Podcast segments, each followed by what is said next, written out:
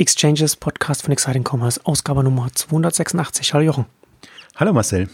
Heute machen wir eine Ausgabe mit Denkanstößen aus Asien. Wir wollen da über verschiedene asiatische Player sprechen. Shopee, Coupang, Mercari, von denen man, glaube ich, auch ein bisschen was lernen kann und die alle auch auf unterschiedliche Arten auch international gehen und auch noch über andere Unternehmen, die, über die wir sprechen wollen. Und ich glaube, da passieren ganz interessante Sachen, wo man hierzulande auch was davon, glaube ich, auch ein bisschen was lernen kann, was, was mobil funktioniert oder was auch mobil am Potenzial da ist auf der Architekturseite. Aber zunächst zu unserem ersten Werbepartner heute. Messenger People. Immer mehr Unternehmen fangen heute an, WhatsApp zu nutzen. Das ist auch nicht überraschend. WhatsApp ist in allen Altersklassen etabliert. Hier, gerade hier in Deutschland durchaus ungewöhnlich und birgt damit natürlich enormes Potenzial. Businesslösungen von WhatsApp bieten vielseitige Use Cases, vor allem in unser, äh, uns interessant natürlich die Richtung Conversational Commerce. Und hier bietet Messenger People die richtige Softwarelösung für den professionellen und DSGVO-konformen Einsatz von WhatsApp, inklusive Schnittstellen zu Shopsystemen, Shopify, Shopware und so weiter. Messenger People hat ja hier Erfahrung gemacht mit schon mit über 2000 Unternehmen. Jetzt kann man sich das Messenger Playbook unter der, dem, dem Link, den ich euch gleich sage, runterladen. Da enthält man über 20 erfolgreiche Beispiele aus verschiedensten Branchen, plus Studien, plus Praxistipps, was Conversational Commerce angeht, um sich mal einen Einblick über dieses ganze Themenfeld zu machen und sich eine Vorstellung davon zu machen, was hier geht. Unter den Best Cases sind da zum Beispiel auch TUI, Wish, der Versandhändler Hess Natur, die mit WhatsApp ihre Retouren erfolgreich reduzieren konnten, oder der Online-Farbhändler Miss Pompadour, der neun von zehn WhatsApp-Chats Produkte verkauft. Bei dem kommen sogar schon 30 Prozent der Umsätze mittlerweile über WhatsApp. Also enormes Wachstumspotenzial an dieser Stelle. Messenger People bietet hierfür eine Softwarelösung, mit der Firmen WhatsApp und andere Messenger, wie ich schon sagte, DSGVO-konform und auch skalierbar für die Kundenkommunikation einzusetzen. Die Use Cases, in denen das eingesetzt werden kann, sind auch sehr vielseitig. Ne? Also Marketing möglich im Kundenservice. Wir hatten ja gerade schon, habe ich ja schon die Retouren angesprochen und Commerce allgemein. Besonders relevant natürlich für den Handel und E-Commerce jetzt hier für uns und dem Aspekt Conversational Commerce, Social Commerce. Also unter messengerpeople.de slash exchanges minus Playbook kann man sich das Playbook runterladen von Messenger People und sich dann Einblick verschaffen über diesen ganzen Themenkomplex. messengerpeople.de slash exchanges minus Playbook ist der perfekte Einstiegspunkt, wenn ihr mit WhatsApp starten wollt oder Inspiration für den Einsatz von WhatsApp für euer Unternehmen, Marketing, Kundenservice oder Handel allgemein sucht. Ja, unsere große Asien-Ausgabe heute und da fangen wir mit einem noch Börsenüberflieger an, äh, Shopee, die äh, sehr durch die Decke gegangen sind, in, in, Indonesien extrem gewachsen sind und jetzt auch, finde ich ganz witzig, äh, wie sie internationalisieren, also wie sie auch aus dem südostasiatischen Raum rausgehen. Und zwar haben sie jetzt vor kurzem, sind sie in Polen gestartet, haben sie da einen Ableger gemacht. Hätte ich nicht so erwartet, dass das der europäische Einstieg ist, aber äh, ist, äh, ja, also was nicht heißt, dass das, dass das falsch ist. Es ist, ist auf jeden Fall eine interessante Strategie, die sie da verfolgen. Und Shopee ist auch ein, grundsätzlich auch ein interessantes Unternehmen. Für alle, die es nicht wissen, kommt eigentlich aus dem Gaming-Sektor. Also hat eine, das muss ich nochmal nachgucken, wie das heißt. Ich bin ja, ich bin ja schon aus, aus dem Gaming-Alter, bin ich ja schon raus. Free Fire heißt das. ist so ein, so ein Battle Royale Spiel, also wie in Fortnite muss man, muss man sich das vorstellen in über 100 Ländern äh, wird, das, wird das gespielt. Und das ist auch eine Cash-Cow, wirft ordentlich Geld ab. Und das Geld nutzen sie, äh, um es dann auch zu reinvestieren. Und sie haben auch an der Börse nochmal viel Geld geholt, um es, um es zu, in ihren E-Commerce-Arm zu reinvestieren, also in, in Shopee. Also sie ist das, ist, ist über, das übergeordnete Unternehmen. Und da buttern sie sehr viel Geld in den E-Commerce arm rein. Der E-Commerce-Markt äh, macht mittlerweile sehr viel mehr Umsatz als der Gaming als der Gaming-Teil, aber auch Verluste wird sehr viel in Marketing reingebuttert, um da, um da das Wachstum zu finanzieren. Ja, und wird ein bisschen über Gaming refinanziert und eben auch immer ein bisschen, was sie jetzt noch an der Börse sich nochmal geholt haben. Also da ist schon eine extreme Materialschlacht da in, in Südostasien, im indonesischen Markt, da gerade äh, äh, findet da gerade statt, was auch die Konkurrenten ein bisschen zum Stöhnen bringt, weil Shopee da, das, der, das ist, was halt eben an der Börse ist und dann entsprechend dann auch andere äh, Kapitalzugänge hat als die noch privaten Konkurrenten arbeiten natürlich als Marktplatz, also sehr schlank unterwegs. Genau. Und ist ein, ist ein Phänomen, wo ich auch sagen muss, ich war sehr, sehr, sehr skeptisch. Also Z Group ähm, ist schon länger an der Börse. Sie steht für Southeast Asia, um das äh, zu verdeutlichen. Und ja, ist auch so ein gehyptes Unternehmen an der Börse, extrem stark gestiegen, ähm, seit sie da an die Börse gegangen sind und dann eben so einen E-Commerce-Arm so dran gepfropft im ersten Moment. Also wenn hm. man positiv formuliert, könnte man sagen, okay, das ist jetzt die Monetisierungsmöglichkeit um eben diese ganzen zum vielen ja auch kostenlosen Gaming-Nutzer ähm, noch zu monetarisieren, monetarisieren zu können, indem man sie eben in den in den Shopping-Bereich ähm, weiterleitet. Aber um auch noch mal ein paar Zahlen ähm, zu geben, also die kommen halt jetzt an die chinesischen Unternehmen ran. 750 Millionen Nutzer weltweit, die diese Games nutzen und eine unheimliche Dynamik. Und das Zweite, was mich skeptisch gemacht haben, das gibt's erst seit fünf Jahren, Shopee jetzt als als, als E-Commerce-Angebot. Und wenn man dann immer so eine Dynamik sieht, dann denkt man sich auch immer im ersten Moment, okay, das ist jetzt sehr aufgebläht und gehypt, gerade mhm. zum, zum Börsengang, dass man halt noch ein bisschen andere Story hat. Aber inzwischen, wenn man sich die aktuellen, die letzten Zahlen angeguckt hat, ähm, die kommen jetzt wirklich in den, langsam in den grünen Bereich. Also A, haben sie einfach so eine, ja, die Nutzerbasis ist groß, die Umsatzzahlen sind, also die Außenumsätze sind entsprechend groß und auch die Profitabilität stimmt jetzt langsam. Also ist halt Marktplatzgeschäft, deswegen werden die jetzt keine volle Marge haben, sondern immer die Provisionen. Aber dann im Prinzip alle Möglichkeiten, die eben Marktplätze haben, mit Werbung und was auch immer da noch kommt, Payment und all diesen ganzen Geschichten, die dann reinfließen. Und deswegen kommen die so ein bisschen und mischen die den Markt durch die Hintertür auf. Und ich finde, genau deshalb sollte man sie nicht unterschätzen, weil sie einfach so mächtig sind, was die Nutzerbasis da ist. Die sind jetzt vielleicht nicht super, super affin, also sind vielleicht auch schnell wieder weg, wenn es wenn es halt dann nicht mehr cool ist, das entsprechende Game oder so. Aber den, das ist für mich so das Beispiel, was eigentlich vormacht, ähm, dass man es doch halten kann. Also ein dritter Punkt, der mich noch skeptisch gemacht hat, ist tatsächlich, dass diese ganzen Monetarisierungsmöglichkeiten ja nie geklappt haben. Das, das ist ja seit, seit es Online-Handel oder Online gibt, war ja immer so, dass Marktplätze, alle möglichen Angebote neben Werbung immer versucht haben, auch in den E-Commerce reinzukommen. Und das eigentlich, sei es Preisvergleiche, sei es andere mhm. äh, Geschichten ähm, nie geklappt haben. Also medienorientierte Unternehmen, sage ich jetzt mal, wenn ich Gaming damit äh, zusehen sollte, man eigentlich eher Entertainment sagen. Also deswegen gab es so viele Punkte, die einen eigentlich da skeptisch zurücklassen äh, ha, gelassen haben. Und ähm, inzwischen bin ich da habe ich meine Meinung geändert. Also würde ich das sehr ernst nehmen. Und ähm, auch das jetzt die Internationalisierung, du hast jetzt Polen erwähnt, aber Sie kommen quasi über Südamerika sehr schnell, da in Brasilien, unter die äh, Top-Shopping-Apps ähm, gekommen mit Shopee. Ähm, Indien versuchen sie oder ist angekündigt als nächster Markt und Polen, da gab es die Meldung, dass, dass sie Leute suchen in, in dem Bereich. Also, ähm, aber ich gehe mal davon aus, dass das dann der, der Einstieg in, in das ähm, europäische Geschäft ist. Ich meine, sie sind halt international geprägt. Also das finde ich auch das Interessante. Deswegen wollen wir heute mal so ein bisschen über die Nicht-Chinesen sprechen, weil die Chinesen haben ja immer den Vorteil, dass sie in einem Sprachraum unterwegs sind und ja. das dann noch vergleichsweise ähm, gut lösen können. Das sind jetzt alles Anbieter, die auch in Asien schon in unterschiedlichen Ländern und Sprachräumen unterwegs sind und die da natürlich dann nochmal eine andere Kompetenz haben. Und deswegen finde ich das super spannend. Auch Lateinamerika ist ja ein bunter Markt, äh, Europa dann auch nochmal ähm, mir die Frage zu stellen, haben die die Chance, auch diese Märkte aufzumischen? Und dann plötzlich haben wir halt so einen Marktplatzangebot und ähm, quasi aus dem Nichts. Also wir versuchen jetzt natürlich alle die Händler zu gewinnen, ähnlich wie AliExpress und andere das machen. Hm. Aber vielleicht wir gucken alle auf Ali, AliExpress, weil wir das halt über Alibaba gut kennen. Und plötzlich ist dann vielleicht Shopee in fünf Jahren die wettbewerbsrelevante App und der, der Marktplatz da. Also vor dem Hintergrund finde ich das auch spannend, sich das mal so ein bisschen anzugucken.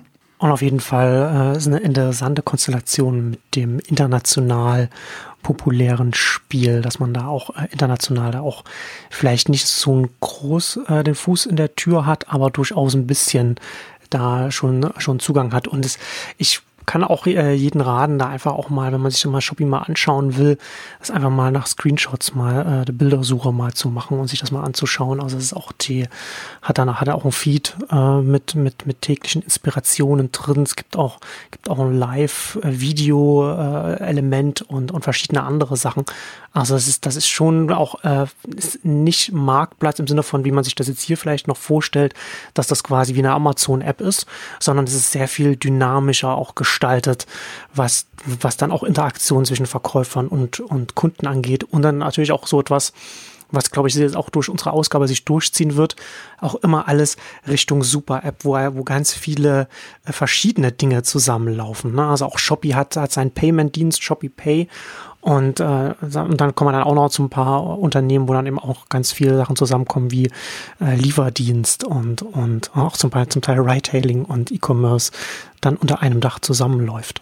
Ich glaube, wenn man über Marktplatz oder Plattform spricht, muss man eigentlich immer mehr eigentlich über die Services sprechen, die angedockt sind. Und Payment ist einmal ein Service, den man nicht so wahrnimmt, weil er halt halt implizit ist und alles andere, was es dann an Möglichkeiten gibt. Also alles Monetarisierungsmöglichkeiten von der Logistik bis bis eben zu ähm, Shipping jetzt. Also Logistik meine ich jetzt wirklich die, die mhm. ähm, Lagerhäuser ähm, en entsprechend zu haben äh, und immer wieder betont fünf Jahre alt. Also deswegen auch jetzt, was du beschrieben hast im Konzept, im Modell, die können natürlich komplett anders agieren, wenn sie da erst gestartet sind mhm. und all das, was eben an Mobile und Asien ist ja da eh weiter ähm, da ist, ähm, nutzen und, und einfließen lassen. Und ich glaube, gerade die kommen halt aus dem Gaming-Bereich und haben eben da ja Interfaces und, und äh, Möglichkeiten entwickelt, wie sie auch auf Geräten, das sind ja nicht immer die, die Top-Geräte dann, gerade in Indonesien oder so in eher äh, Entwicklungsländern, in Anführungszeichen.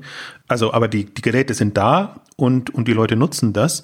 Und ich glaube, das sind so Kompetenzen, die, die einfach mit einfließen lassen können und die sie ganz gut an, auch auf die anderen Märkte übertragen. Deswegen bin ich da so, also wir haben ja jetzt ein bisschen die, die Top 3 am, am Anfang gestellt und ich habe mir lange überlegt, äh, wen ich da, wen man da auf eins setzen könnte zum Beispiel und bin dann doch ähm, auf Shopee gekommen, weil sie einfach weil die Dynamik, die andere Aufstellung und auch diese, die sind ja relativ autark. Also die gewinnen die Nutzer übers Gaming und müssen dann nicht mehr bei Facebook und irgendwo anders dann äh, Nutzer gewinnen. Naja, wobei da könnte man, glaube ich, schon dagegen halten, sie gewinnen äh, die, die Kundinnen vor allem mit den Marketingausgaben. Also geben ja zum Beispiel sehr viel, arbeiten mit sehr viel mit Rabatt, äh, äh, was, was die hohen Marketingausgaben dann verursacht. Und das ist ja auch ein Hauptkritikpunkt, dass sie sich entsprechend die Marktanteile einkaufen oder äh, an einer Stelle habe ich gelesen, hat er, das fand ich eine schöne Formulierung, da hatte, glaube ich, Investor von einem Konkurrenten oder war, war das in, in, einem, in, einem, in einem Artikel, der gesagt hat, dass sie den Marktanteile nur, äh, nur mieten. Also in dem Moment, in dem sie dann die Rabatte zurückfahren, dann die Marktanteile wieder verlieren oder halt dahin geht, wo jemand anderes dann so viel Geld reinbuttern kann. Weil da ist, ist ja schon die Frage, inwiefern so etwas, wenn man so über den Preis geht, über, über Rabatte und da so die Marketing also reinfährt, wie viel Loyalität baut man da bei den Endkundinnen dann auf, auf, auf wie, auf welcher Basis, auf welcher nachhaltigen Basis steht dann die ganze Nutzerschaft? Das ist genau noch die Herausforderung. Also deswegen auch diese Hunderten von Millionen Nutzern versus die Kunden, die sie dann tatsächlich gewinnen und die Kohorten mhm. oder das, was sie da an Basis haben. Also ich, Grund, durch sind sie noch nicht. Ähm, das würde ich auch, auch nicht so sagen. Gut, gut, dass du es dass einfließen lässt.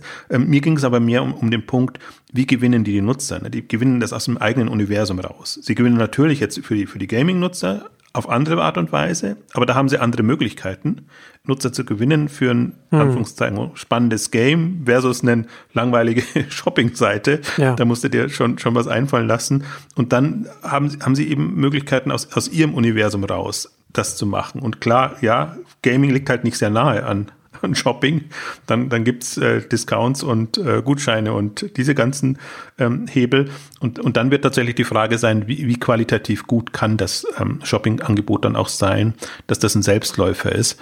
Also da würde ich jetzt auch noch nicht behaupten, dass es durch ist. Nutzerseitig Wobei es, ich finde, geschäftsmodellseitig ist es durch. Also außer die Churnraten sind am Ende jetzt so dramatisch, dass irgendwann mal alle Nutzer durch sind und dann gar niemand mehr das, das nutzen will, äh, dann haben sie verloren. Aber wenn man sich jetzt rein mal die, die Kennzahlen aus den, aus den Jahresreports, Quartalsunterlagen anguckt, das sieht nicht so schlecht aus. Also die sind da schon gut unterwegs. Und das ist, deswegen bin ich da so hin und her gerissen bin tatsächlich auch noch skeptisch und ähm, man, man kann sich es auch nicht anders vorstellen. Wie wird ein Unternehmen innerhalb von fünf Jahren so groß? Ja.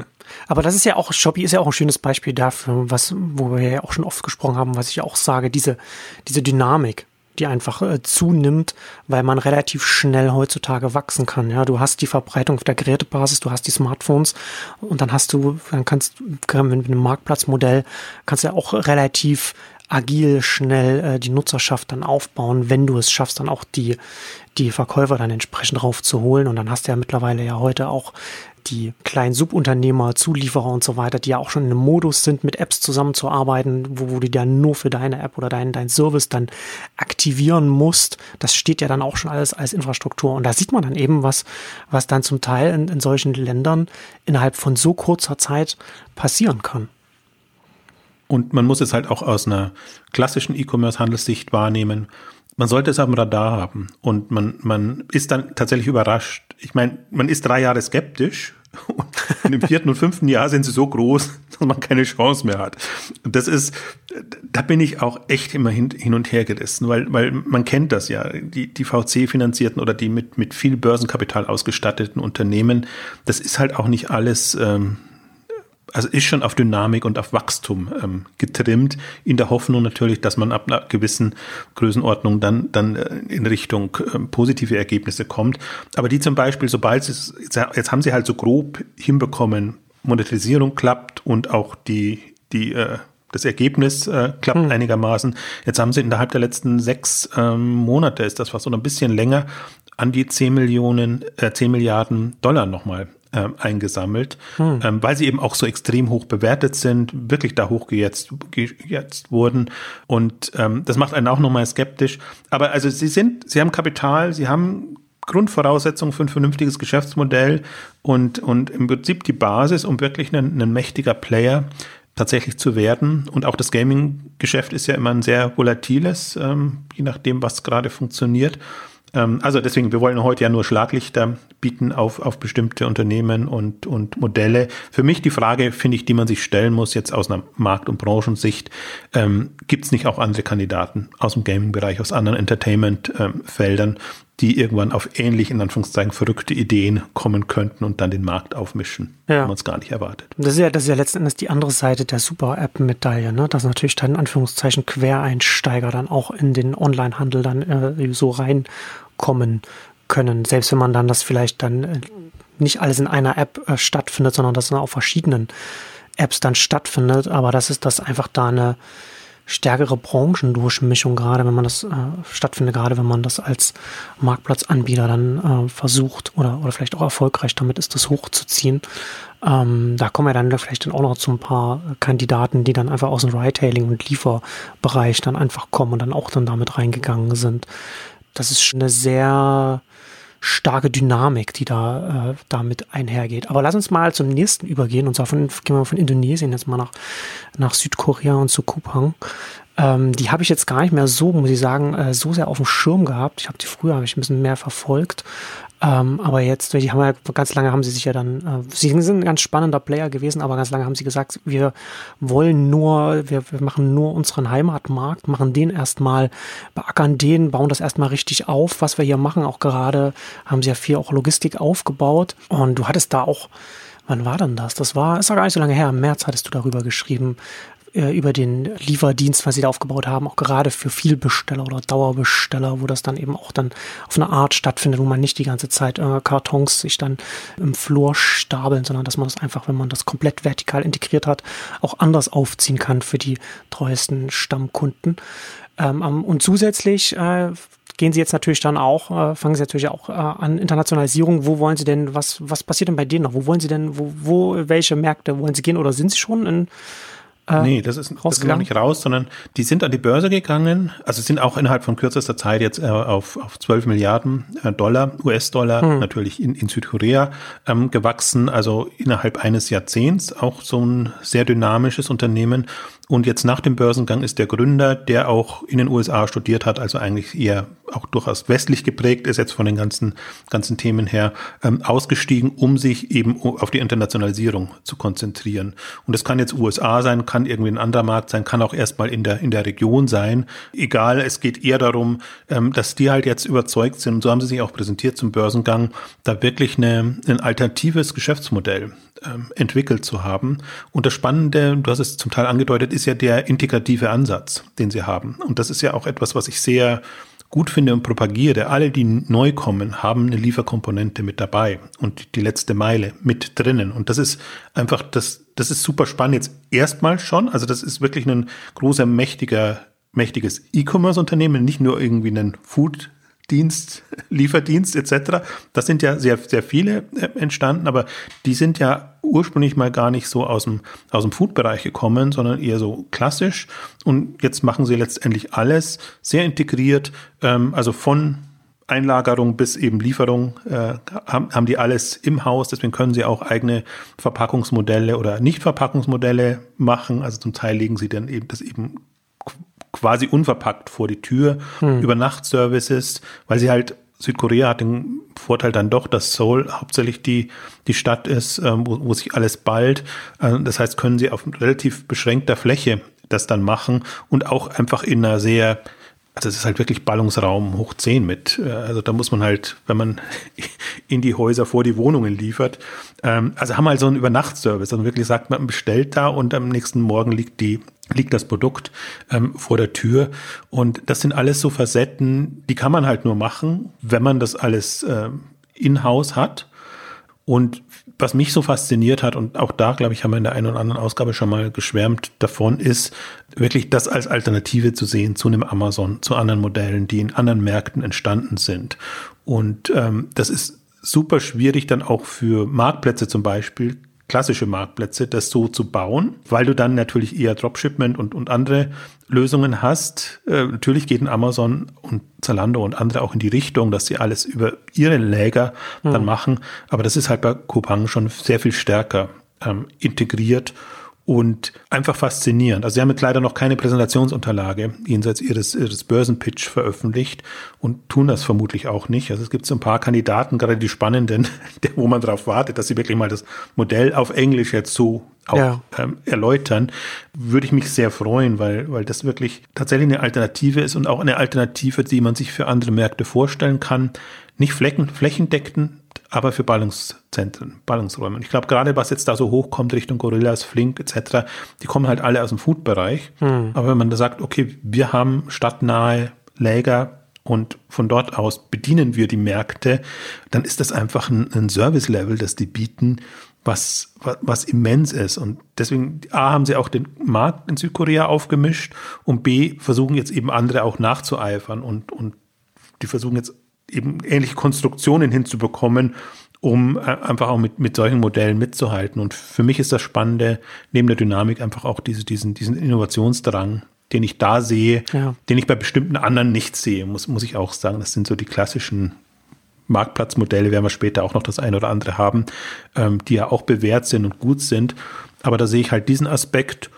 Und meine andere Hypothese gilt immer noch, unterschiedliche Märkte sollten unterschiedliche Modelle vorbringen. Und dann sollte man überlegen, ob die auch adaptierbar sind in anderen Märkten. Wir sind halt jetzt sehr äh, amerikanisch-westlich geprägt und glauben, das ist die ultimative Lösung. Aber ich versuche halt da, also entweder offen, selber offen zu bleiben, aber auch dazu plädieren, einfach zu überlegen, wie kann es denn auch anders gehen ja. und wie, wie könnte es effizienter gehen. Deswegen auch äh, diese, diese Vielbestellerlogik nochmal das haben wir ja immer wieder an, anklingen lassen, Leute, die viel bestellen, haben ganz andere Erwartungen, mit denen kann man ganz andere Dinge machen, als die, die eben gelegentlich bestellen. Und ich glaube, in die Phase kommen wir jetzt und diese Player sind schon in dieser Welt. Und ähm, deswegen glaube ich, sind das ganz gute Referenzbeispiele, die man sich angucken kann, wenn man da so mal überlegen will, was in fünf oder in zehn Jahren passieren wird. Das sind ja äh, zum Teil auch große Unternehmen, die da in, in Asien entstehen und, und die natürlich dann auch äh, international versuchen, dann auch hier nach Europa zu kommen. Wir hatten ja schon äh, Shopee mit, mit Polen angesprochen und hierzulande Alibaba mit AliExpress versucht. Das Rakuten ist gescheitert. Äh, Shein äh, ist nicht zu äh, unterschätzen. Jedes Unternehmen wird es, oder nicht jedes Unternehmen, aber viele Unternehmen auch aus Asien mit den mit anderen Ansätzen werden, werden es versuchen. Und da wird es auch den einen oder anderen geben, der dann auch dann sich erfolgreich hierzulande etablieren wird. Und ich finde bei Kuban auch nochmal, äh, also ich finde die Zahl, die du da damals in dem März-Artikel auch äh, rausgezogen hattest, äh, in dem einen Screenshot, schon wirklich bemerkenswert. Also mit ihrem, mit ihrem Verweis auf ihre, auf die Rocket-Lieferungen, das ist so quasi das Prime, also das Abo-Modell für die Vielbesteller, die das dann entsprechend bequemer bekommen, weil sie da einen Festbetrag zahlen. Äh, da sind 75 äh, Prozent der Rocket-Lieferungen sind paketfrei. Das ist, das ist wirklich eine, wirklich eine Hausnummer. Und das geht natürlich, wie du schon sagst, nur in Ballungszentren, wo du die Bevölkerungsdichte so hoch hast, dass sich so ein, so ein vertikal integriertes Modell dann auch wirklich so tragen kann. Und das gerade nochmal erwähnt, was mir im Übrigen auch gefällt, ja, in dem ganzen asiatischen Raum, die, äh, die Begriffe, die sie prägen und, und wie sie das benennen und machen. Also Rocket ist jetzt äh, natürlich sehr naheliegend oder anders, aber allein diese Begriffswelten, die zum Teil eben schon unterschiedlich sind zu unseren, die finde ich auch nochmal äh, sehr, sehr inspirierend. Die kommen natürlich nur zum Teil durch, wenn sie das auch auf, auf Englisch übersetzen und so, und sonst, sonst sieht man es gar nicht so. Aber sie haben sich da schon ähm, eigene Labels und, und andere zum Teil auch, wie soll ich sagen, zugänglichere Begriffe gesucht, ähm, poetischere zum Teil als, als bei uns. Und ja, das ist ein gutes Beispiel. Also das, das für, für das, also für den Service und auch für den, äh, für die Begriffswelt in dem Bereich. Also das werde ich natürlich auch bei Exciting Commerce noch äh, noch vertiefen, sobald irgendwie was da an, da ist an Infos. Ähm, leider war dieser Pitch und der war wirklich, der hat äh, uns alle irgendwie, also Sven hat, hat ihn angeguckt, andere jetzt aus, aus dem Team super begeistert, weil die, die Art und Weise, wie sie es präsentiert haben, hm. war jetzt auch nicht so, so fluffig, sage ich jetzt mal, nur, hm. nur Fassade, sondern hm. man hat echt das Gefühl gehabt, nee, also wenn das wirklich so funktioniert, wie sie das beschreiben, dann ist das echt eine, eine, eine tolle Alternative. Deswegen habe ich mich da auch, glaube ich, zu Tode getwittert, als das, das online war und und, und jetzt eben auch diesen, diesen ersten Beitrag da, dazu gemacht.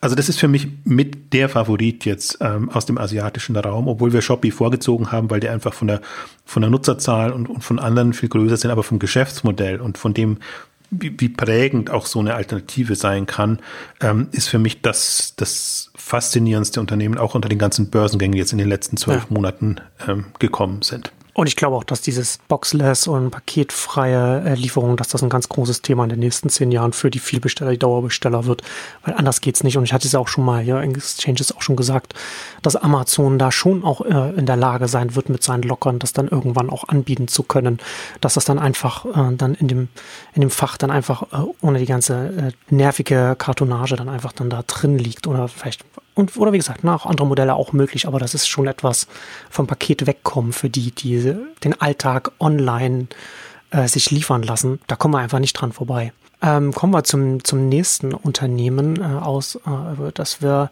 das wir reden wollen, und zwar äh, Secondhand, Mercari. Die äh, findest du ja auch äh, sehr toll und die sind ja auch äh, relativ international immer stärker unterwegs, oder? Ja, die finde ich zunehmend toller. Also da, auch da, das ist halt nach der Rakuten-Erfahrung, ist man natürlich etwas, etwas ernüchtert. Also ja. Rakuten finde ich oder wir natürlich auch noch immer toll.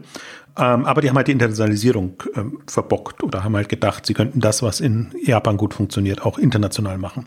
Und Mercari ist insofern ein spannendes Beispiel, auch schon jetzt ein, zwei, drei Jahre an der Börse, deswegen kann man es schon ein bisschen länger verfolgen.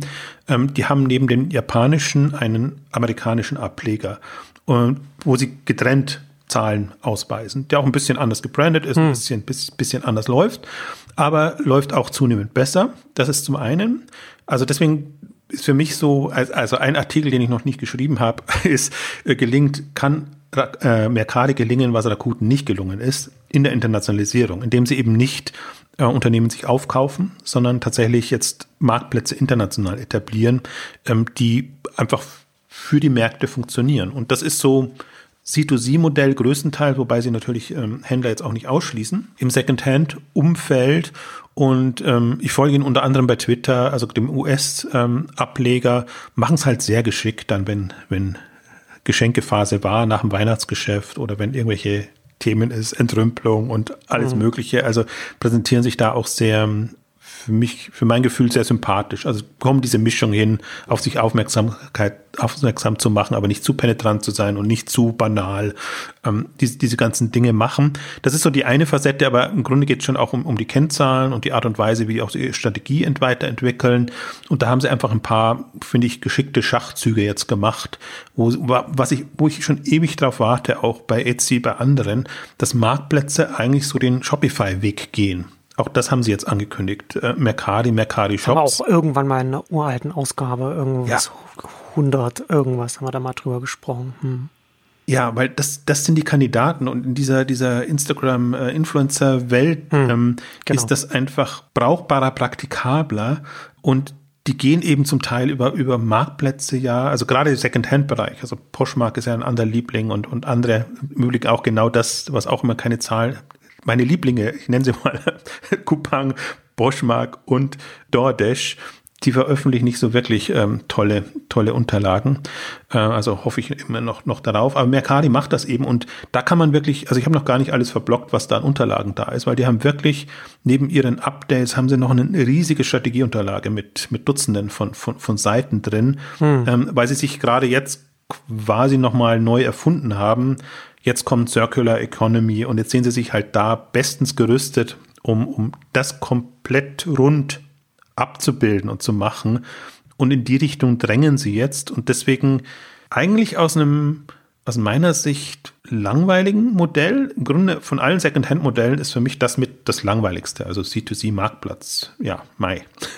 also funktioniert halt oder funktioniert nicht und äh, wenn es funktioniert, ist es schön.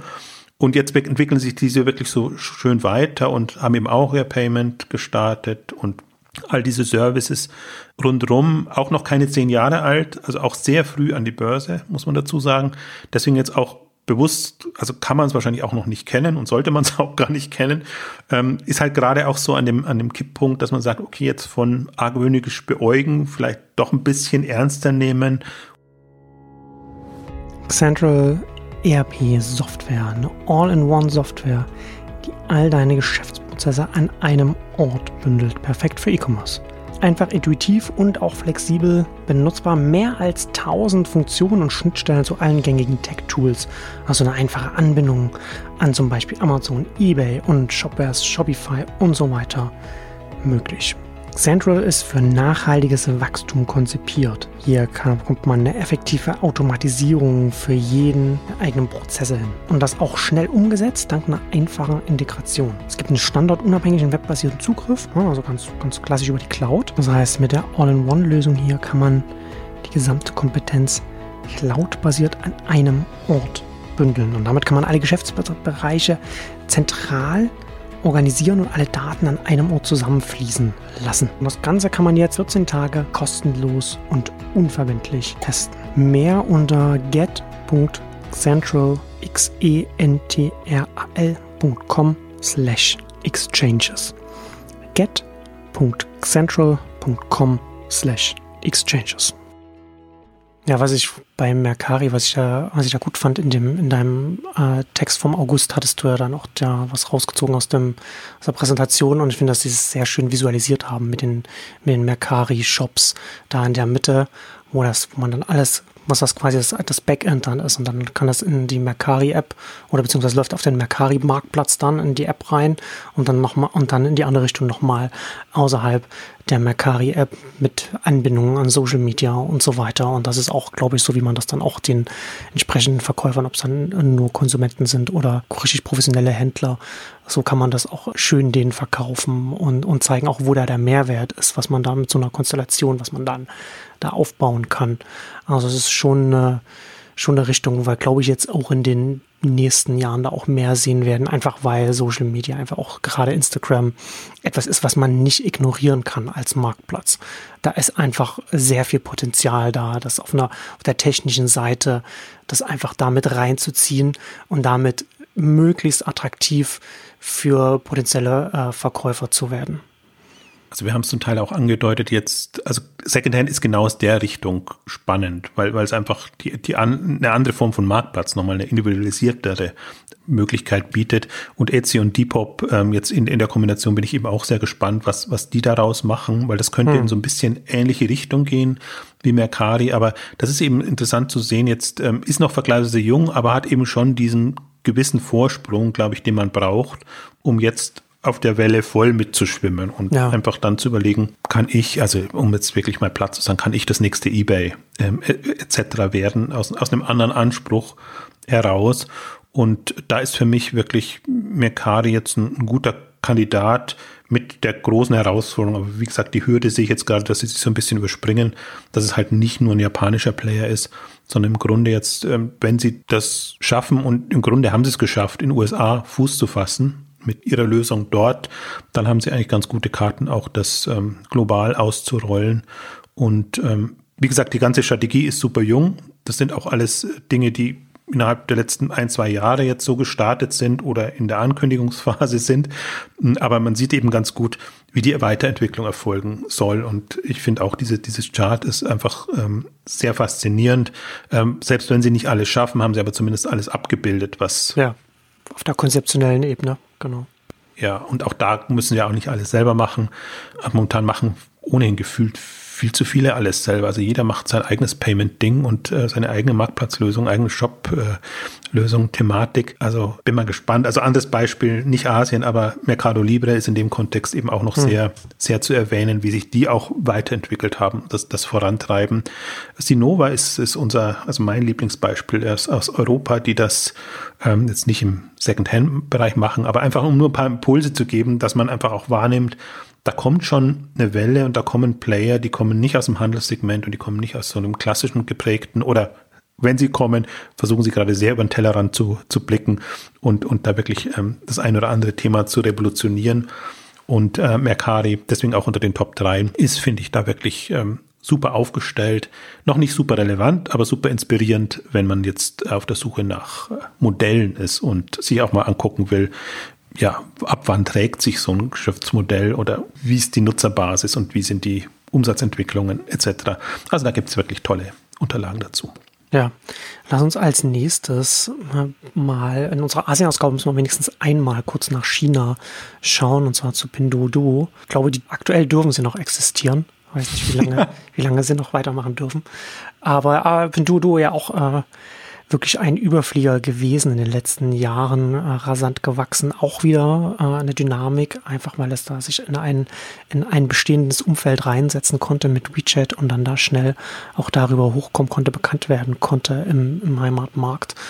Und ja, aber China, ich habe ich hab's jetzt, ich habe äh, jetzt einen Scherz gemacht, aber das ist ja jetzt schon äh, also für Denkanstöße von, von der Architekturseite nach wie vor spannend, aber alles andere ist äh, schwer von außen gerade einzuordnen, was, was da, was da passiert mit, mit Alibaba, Alipay und auch Didi Shuxing und so weiter.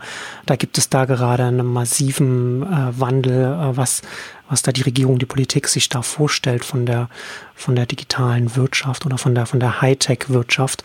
Scheint dann mehr Richtung Chips zu gehen, mehr Richtung Hardware, was sie da wollen, lassen sie das.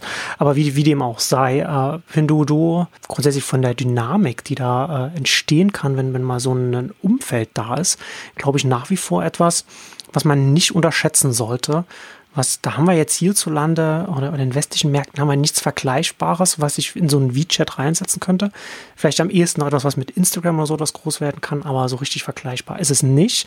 Aber es zeigt schön, wo das alles auch mal hingehen kann und was, was sich entwickeln kann und wie schnell das gehen kann. Ja, genau. Und aus dem Grund haben wir es auch nur reingenommen. Also wir wollten bewusst die nicht chinesischen Anbieter heute mal so ein bisschen beleuchten.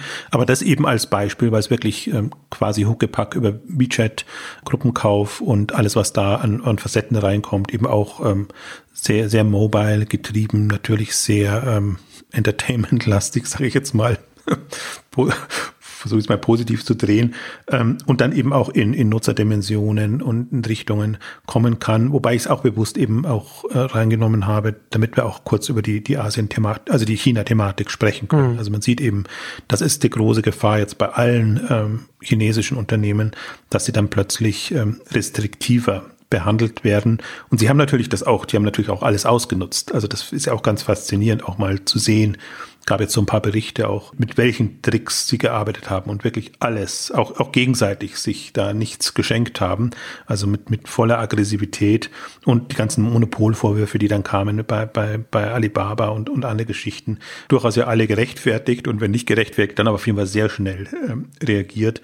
Und da muss man jetzt wirklich gespannt sein. Deswegen bin ich auch jetzt tatsächlich auch von meinem Blick her und ähm, jetzt dabei zu gucken, was ist denn in Asien jenseits von China noch am Kommen und relevant, weil gefühlt die Chinesen aus der Falle nicht rauskommen werden. Also das wird sehr, die werden sehr hart jetzt rangenommen und ja. das ist nicht nur natürlich immer zum Teil auch von dem Argument, entweder den Wettbewerb oder die Nutzer zu schützen, ähm, aber das ist auch im Grunde innovationshemmend, was da gerade passiert.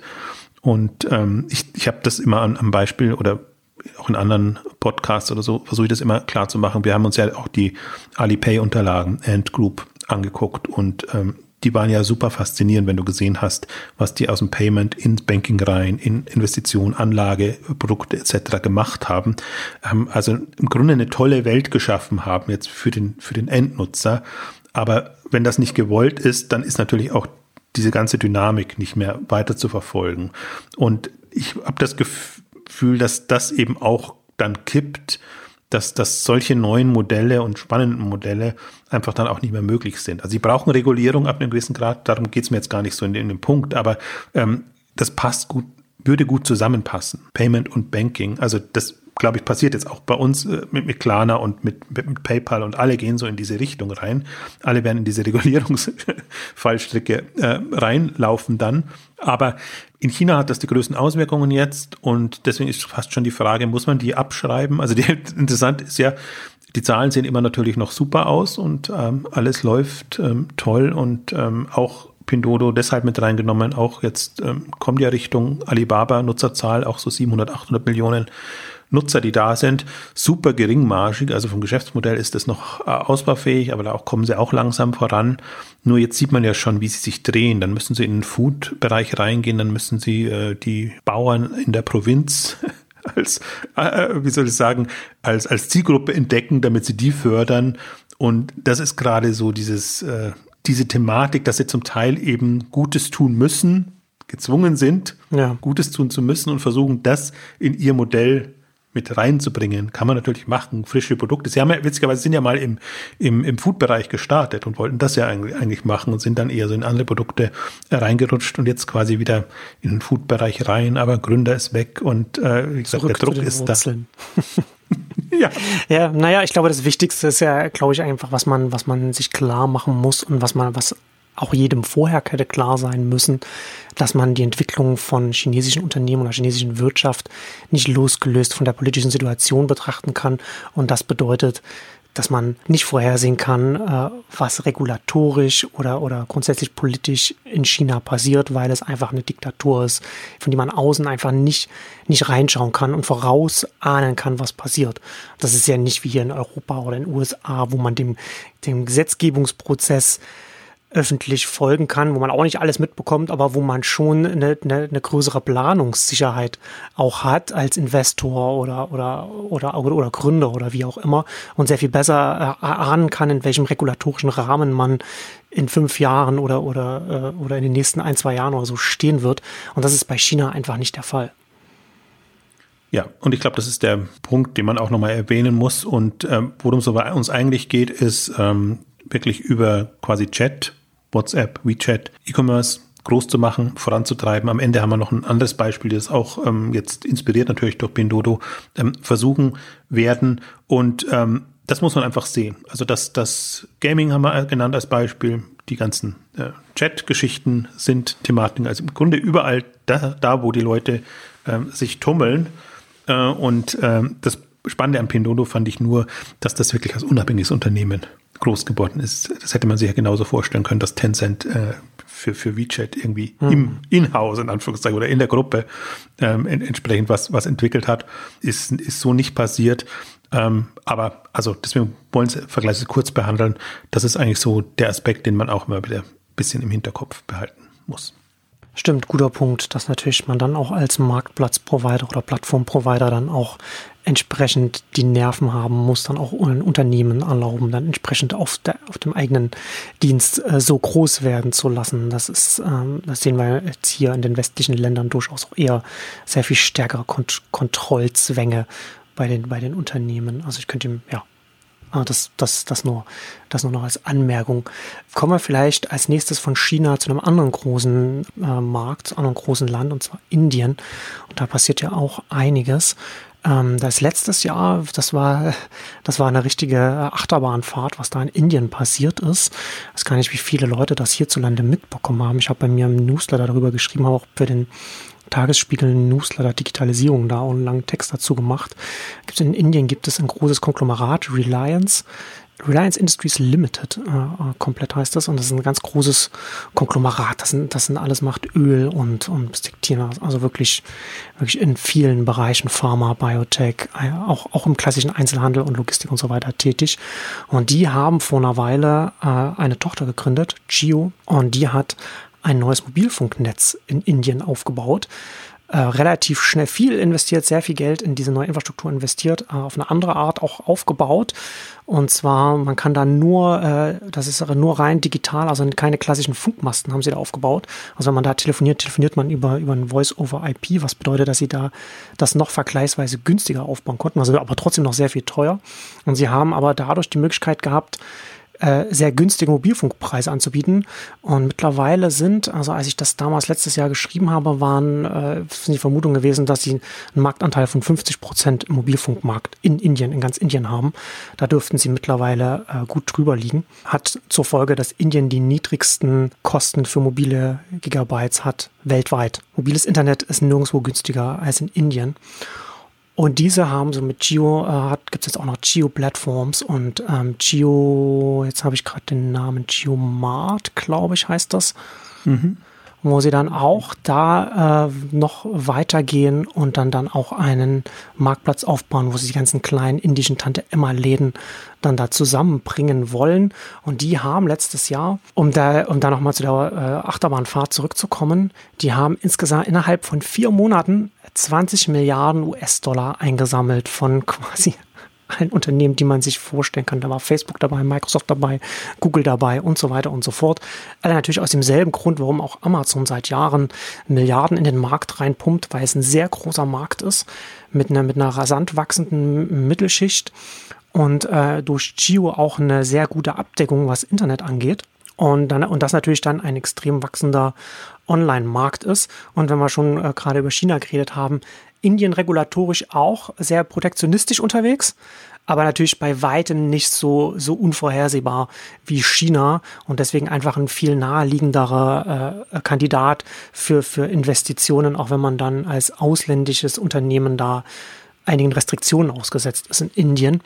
Aber äh, also von der vertikalen Integration her, was da hier dieses, dieses, dieses riesige Konstrukt da aufbaut, schon auch nochmal was, was ganz eigenes. Und äh, als letzte, letztes noch äh, Google hat da investiert und sie bauen mit, mit Geo zusammen ein Geo-Phone. Also wird ein sehr günstiges Android-Gerät, sehr runtergebrochen, damit es möglichst, möglichst günstig werden kann, damit sehr, sehr viele Leute das dann haben können. Da kann man dann davon ausgehen, dass man wahrscheinlich dann ein inwiefern das mit dem App Store dann was dann da sein wird. Auf jeden Fall wird dann, dann natürlich dann auch entsprechende Geo-Apps vorinstalliert und so weiter.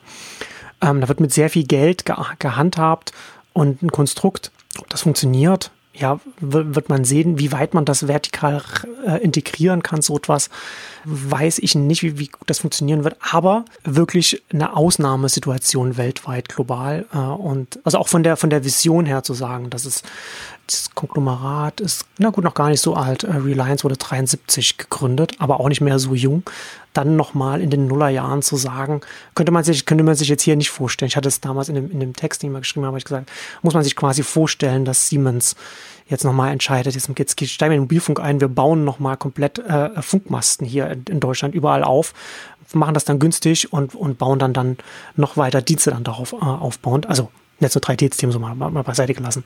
Aber nur um sich mal so vorzustellen, mit welcher Vision man auch als, als gestandener Konzern auch an diese Themen rangehen kann.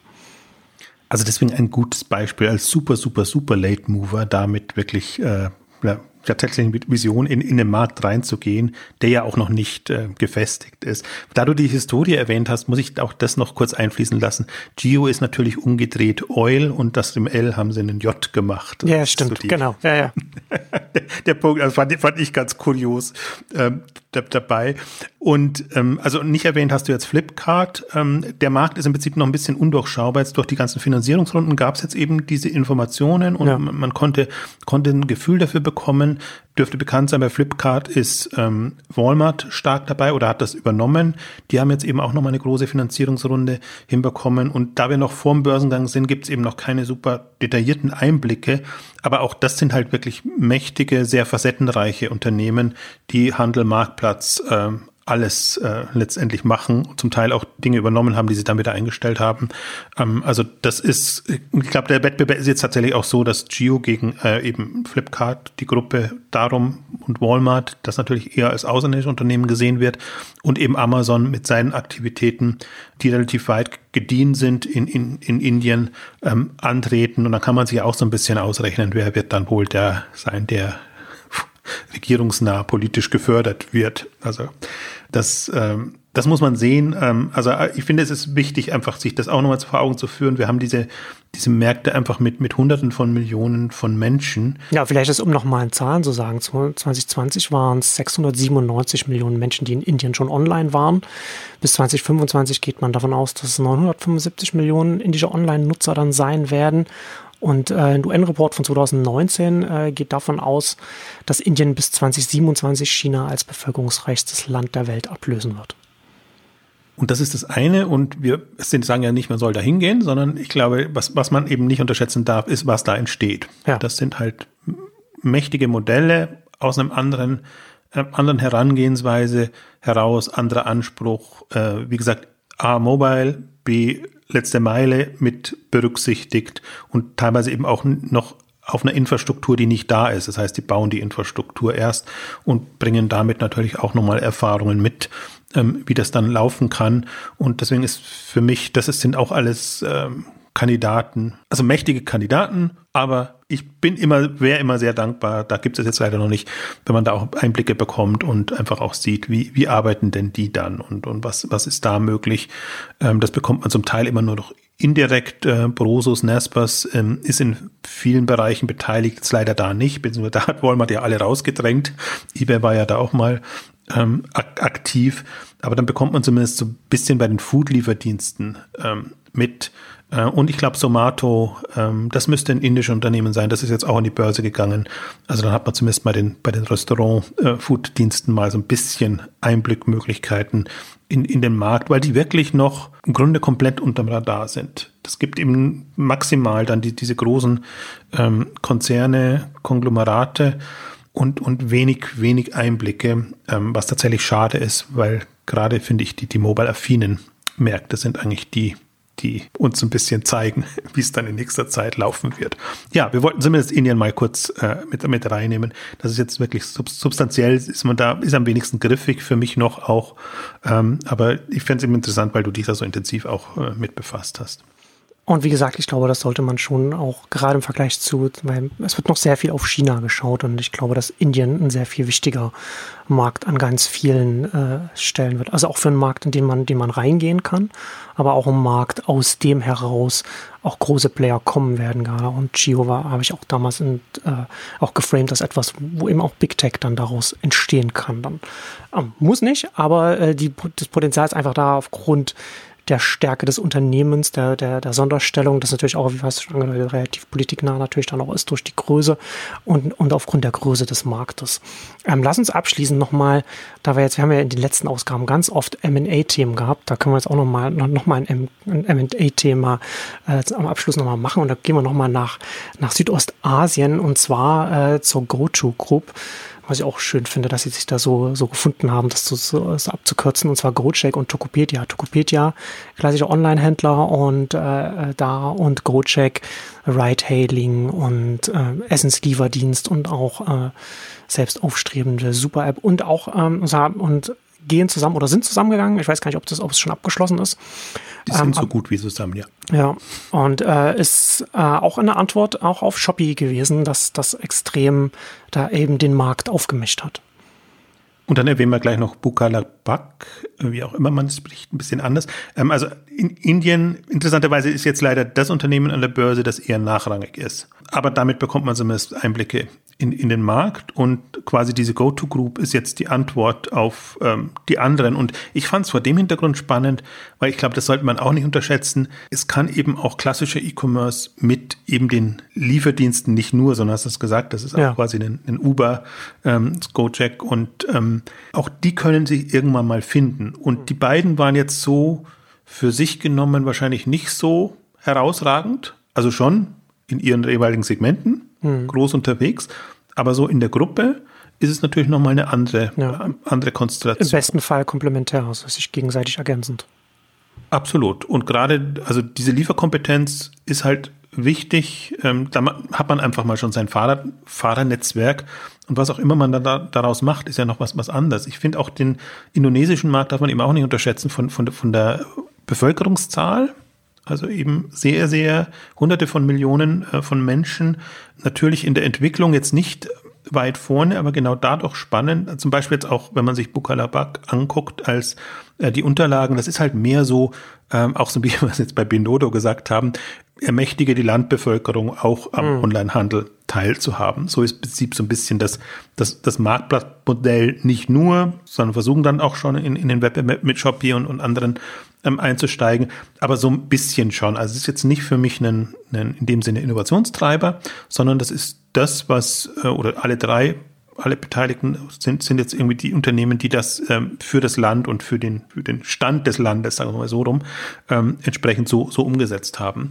Und ähm, tatsächlich der, der Aspekt, was du jetzt, deswegen war der Einstieg auch gut, was du jetzt vor, vorgehoben hast, ist für mich der spannendste. Also lass mal überlegen, wenn das in in Europa passiert, in Deutschland oder irgendwo, lass irgendwann mal ein Delivery Hero mit einem ganz, ganz verrückt jetzt Zalando zusammengeht oder so.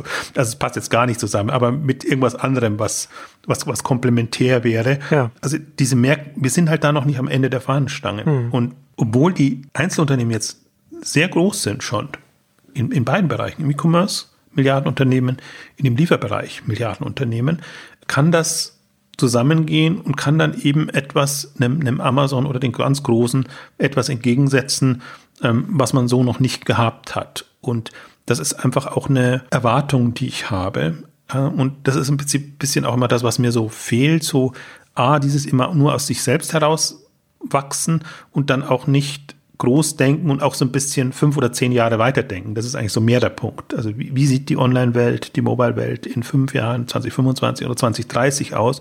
Und was brauchen wir dann? Und nicht so sehr, ja, wir sind jetzt schon so groß geworden und wir haben jetzt erst aber so und so viel Marktanteil und dann haben wir noch das, das bisschen. Also das ist so ja. die, das ist, das ist für mich so kurz gesprungen oftmals. Ja weil, weil diese, diese, deswegen, das kam jetzt auch so ein bisschen durch äh, bei, bei dem einen oder anderen, dieses sich ständig neu erfinden und sich dann eben auf neue Gegebenheiten einzustellen und neue Möglichkeiten zu nutzen. Dieser Wandlungsprozess, glaube ich, der muss drin sein auf fünf Jahressicht, wenn nicht auf fünf Jahres, dann zumindest auf zehn Jahressicht, dass man sagt, wir müssen ein komplett anderes Unternehmen sein, ähm, weil einfach die, die, die Möglichkeiten, die, die Bandbreiten und was auch immer, was da zueinander kommt. Also nicht ohne Grund hat jetzt dieses, dieses Live-Shopping, Video, Live-Video-Shopping so, so ein, äh, eine Zugkraft entwickelt, weil es einfach jetzt möglich ist. Und hm. dann ist im Live-Shopping genau. nicht mehr One Day, One Deal, ein kleinen Erklärfilmchen vielleicht noch, sondern das ist wirklich dann, dann tatsächlich ein, ein Live-Moment drinnen. Und ich glaube, das darf man auch nicht außer Acht lassen. Und was mich halt so an vielen anderen eben stört, ist, dass immer nur das aufgegriffen ist, was einem selber nutzt, aber dass man nicht überlegt, wie muss ich mich denn jetzt aufstellen, dass ich dann den Erwartungen gerecht werde in dem Bereich. Und wenn man, glaube ich, sieht, diese, diese Dynamik, die da da ist, ähm, dann muss man zum Teil schon mal Sprünge machen und, und da sehr weit über den, über den eigenen Schatten springen. Also deswegen ist das eine, gerade Indonesien, faszinierende Geschichte. Und es kommt halt jetzt an die Oberfläche, die einen sind kurz vom Börsengang, die anderen sind jetzt mal schon in die Börse gegangen, interessanterweise in Indonesien. Also man, wer kennt eine bekannte indonesische Börse? Also das kommt ja super selten vor. Natürlich sind sie dann ganz stolz und war jetzt der größte, größte Börsengang in, in dem Bereich. Kann aber auch sein, dass es einfach anderswo nicht gefragt ist. Also dass, dass man wirklich Schwierigkeiten hat, jetzt wie alle anderen an der US-Börse. Also Kupang mhm. und Südkoreaner sind ja alle tendenziell in den USA an die Börse gegangen, ähm, die jetzt, oder beide, ich glaube auch, auch GoTo, Group äh, möchte dann in, in Jakarta an die Börse tendenziell gehen. Habe ich jetzt nicht genau im, im Blick, ist aber noch vor der Ankündigung. Also es sind alles jetzt die, die Vorbereitungen, die, die da im, im Gange sind. Und ich fand das wirklich ein, ein, super spannendes Modell. Auch im Prinzip noch ein bisschen, also Uber hat jetzt Postmates und Uber Eats äh, so gebaut, aber kein E-Commerce in dem Sinne. Ich wüsste jetzt nicht, mit, mit, mit wem ich Uber verheiraten würde, aber wir haben einen DoorDash. Einfach die, die Überlegung, das ist ein anderes, es ist schon sehr dynamischeres Mindset, was da herrscht in den Märkten, weil wahrscheinlich auch die Märkte einfach noch einfach sehr viel jünger sind und sehr viel, auch selbst sehr viel dynamischer sind und, und das, das Wachstumspotenzial ist da ja auch noch ein ganz anderes und da ist man, da ist glaube ich noch mehr viel, viel mehr Feuer drin, habe ich den Eindruck. Ich eben auch und ich glaube auch, dass das, dass das durch das Bevölkerungspotenzial kann man natürlich nochmal anders denken. Und das muss man, also das sollte man halt, das muss man halt auch auf dem Schirm haben. Also gerade so in Indonesien zum Beispiel ist eins, zwei, drei, das viertgrößte Land der Welt von, von der Bevölkerung nach, nach den USA unterschätzt man total. Wir haben jetzt nicht erwähnt Lazada, also Alibaba ist natürlich mit, mit Lazada auch in ja. diesem Raum unterwegs. Das war jetzt der vierte, den ist mir vorher nicht eingefallen. Also es gibt so ein paar quasi internationale, die in den indonesischen Markt reindrängen und eben lokale Player, die versuchen jetzt dem standzuhalten. Und, und so ist so ein bisschen das Feld. Also finde interessant immer, so habe ich das auch immer wahrgenommen, so den Südostasien, asiatischen Raum immer so als, ähm, okay, da kommen halt jetzt internationale Player und bedienen halt den Markt auch noch mit, wie sie dann, keine mhm. Ahnung, Vietnam oder, oder andere Länder äh, da in, de, in der, der Region noch mit bedienen. Ähm, und ähm, finde es einfach sehr bemerkenswert, dass dann auch die, die lokalen Player ähm, natürlich VC finanziert, aber. Ich wollte schon gerade sagen, werden. auch stark finanziert von ganz großen wie, wie Softbank unter anderem. Die das alles natürlich sehen. Also das, was du für Indien gesagt hast, ich glaube, das gilt für Indonesien genauso. Und ja. manche haben sich sicherlich auch äh, ja, äh, schlechte Erfahrungen gesammelt, weil es dann halt nicht so schnell geht oder die Infrastruktur eben nicht so da ist, dass du wirklich von Grund auf alles machen musst. Deswegen ist das auch alles sehr teuer. Aber gerade diese, diese ähm, Fahrservices, die sind halt auch sehr, sehr präsent. Da sind jetzt einige Marken dann auch in dem südostasiatischen Raum entstanden, die einfach anderswo nicht da sind oder wo Uber eben den Fuß nicht in die Tür bekommen hat, das kann man es ja auch so rum sagen, sich teilweise zurückgezogen hat oder, oder sich einfach oder nicht, nicht erwünscht war. Also deswegen, ähm, ja, sollte es zumindest auf der Liste sein an unseren asiatischen Kandidaten. Und am Ende dessen übernehme ich jetzt vielleicht jetzt mal kurz so, was, was ich noch, äh, ein, einer so meiner Lieblinge, aber auch noch am undurchsichtigsten, Z Holdings ähm, heißt das jetzt. Äh, das ist eine, eben auch aus einem Company Building oder nicht nur Company, sondern wirklich Konzern Building Moment heraus, was von Softbank vorangetrieben, ehemaliges Yahoo Japan, wo ja auch, ist da nicht eBay auch rausgestiegen oder einer der großen rausgestiegen ist oder, oder Yahoo selber rausgestiegen ähm, ist, ähm, kombiniert mit Soso, das war mal äh, Modehändler, also Yahoo Shopping plus Soso plus andere Shopping-Angebote, mhm. wo sie einen starken Shopping-Bereich machen wollen. Dann haben sie PayPay als Payment Service gestartet, da auch eine Bank übernommen und das gemacht. Und jetzt haben sie als letztes noch, und da war Softbank auch stark engagiert, Line reingenommen als ähm, äh, WhatsApp, äh, also Chat-Anbieter äh, in dem Bereich. Und in Japan und in einem Markt, wo eben ein Rakuten da ist, wo wir gesagt haben, dass das auch der ein oder andere voran, also Mercari ist eine ganz andere Liga. Das kann man jetzt gar nicht da reinnehmen. Ich würde eher sagen, das ist eine Wette gegen Rakuten, das teilweise auch solche Beteiligungen hat und wo halt versucht so ein Yahoo sich neu zu erfinden als Set-Holding und die haben das Set jetzt irgendwie super durchdekliniert und, und dann quasi auch einen relevanten Player aufzubauen. Muss nicht aufgehen, nur die Frage, die ich mir dann immer stelle, ist tatsächlich, warum nicht auch in Europa? Warum nicht ein paar, ja, die die, die besten Tage vielleicht schon gesehen haben es mal so, mit, mit, mit, mit frischen zusammennehmen, die vielleicht auch so keine Chance hatten, weil sie jetzt nicht die, die, die Platzhirsche sind. Also ist eine, ist eine ähm, etwas, äh, wie soll ich sagen, schwierige Wette. Ich würde wahrscheinlich nicht mhm. darauf wetten, aber ich finde dieses Konstrukt interessant und ich finde es auch interessant zu verfolgen, darauf, dass es eben börsennotiert ist, wie die das bauen, wie sie es zusammennehmen und vielleicht das als letztes Wort. Kern ist im Grunde PayPay soll auch PayPay Shopping werden. Also das, das Payment ist die, die Zelle, die Wurzel des Übels, hätte ich was gesagt. Also die Keimzelle, oder soll die Keimzelle werden, ist eigentlich das Späteste, was, was sie selber gestartet und dazu kam. Und äh, daraus wollen sie auch, also soll dann auch, so wie ich das verstehe, nicht Yahoo Shopping sein, sondern PayPay Shopping. Hm. Und das soll halt dann dieser, im Grunde ist ein Alipay für Japan werden. Und das ist nochmal ein anderer Treiber. Und wir haben jetzt, weil wir über Asien sprechen, jetzt die ganzen Payment Geschichten nicht besprochen. Wir hatten ja schon eigene Payment-Ausgaben gemacht, was, was Klarna, PayPal und andere alles vorantreiben. Und das ist nur noch mit zusätzlicher Dynamik jetzt in den letzten äh, Aber du hast, Monaten. du hast es ja auch schon angedeutet. Im Zweifel hat ja jeder sein eigenes Payment auch noch gleich noch mit am Start. Ja, das kommt eben auch noch dazu. Und ja, auf jeden Fall ein interessanter Ansatz, wo ich mir dann immer denke, ja, meine Güte, United Internet oder wir haben es in der letzten Ausgabe schon gesagt oder, oder, oder andere. Was im Übrigen interessant ist, sollte man vielleicht noch kurz erwähnen, United, weil du es vorher bei, bei Indien gesagt hast, mit, mit neuer Mobilfunkinfrastruktur. United Internet hat sich jetzt tatsächlich mit, mit Rakuten zusammengetan, weil Rakuten sich jetzt ja als, als Mobile Player, der auch diese oh, jetzt habe ich den Begriff nicht parat, aber diese offene ähm, Mobilfunk äh, Thematik vorantreibt. Okay. Und die haben sich jetzt quasi für Europa mit United Internet verbündet. Und das ist ihr erster internationaler Aufschlag jetzt wieder mal.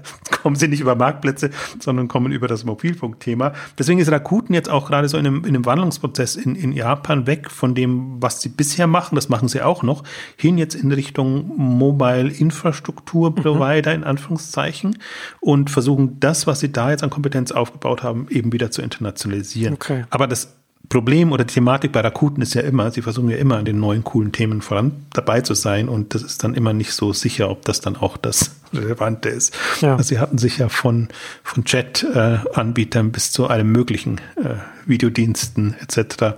beteiligt und haben es dann immer nicht so international hinbekommen. Aber das ist das nächste große Ding gerade von Rakuten. Das wollte hm. ich zumindest noch einfließen lassen.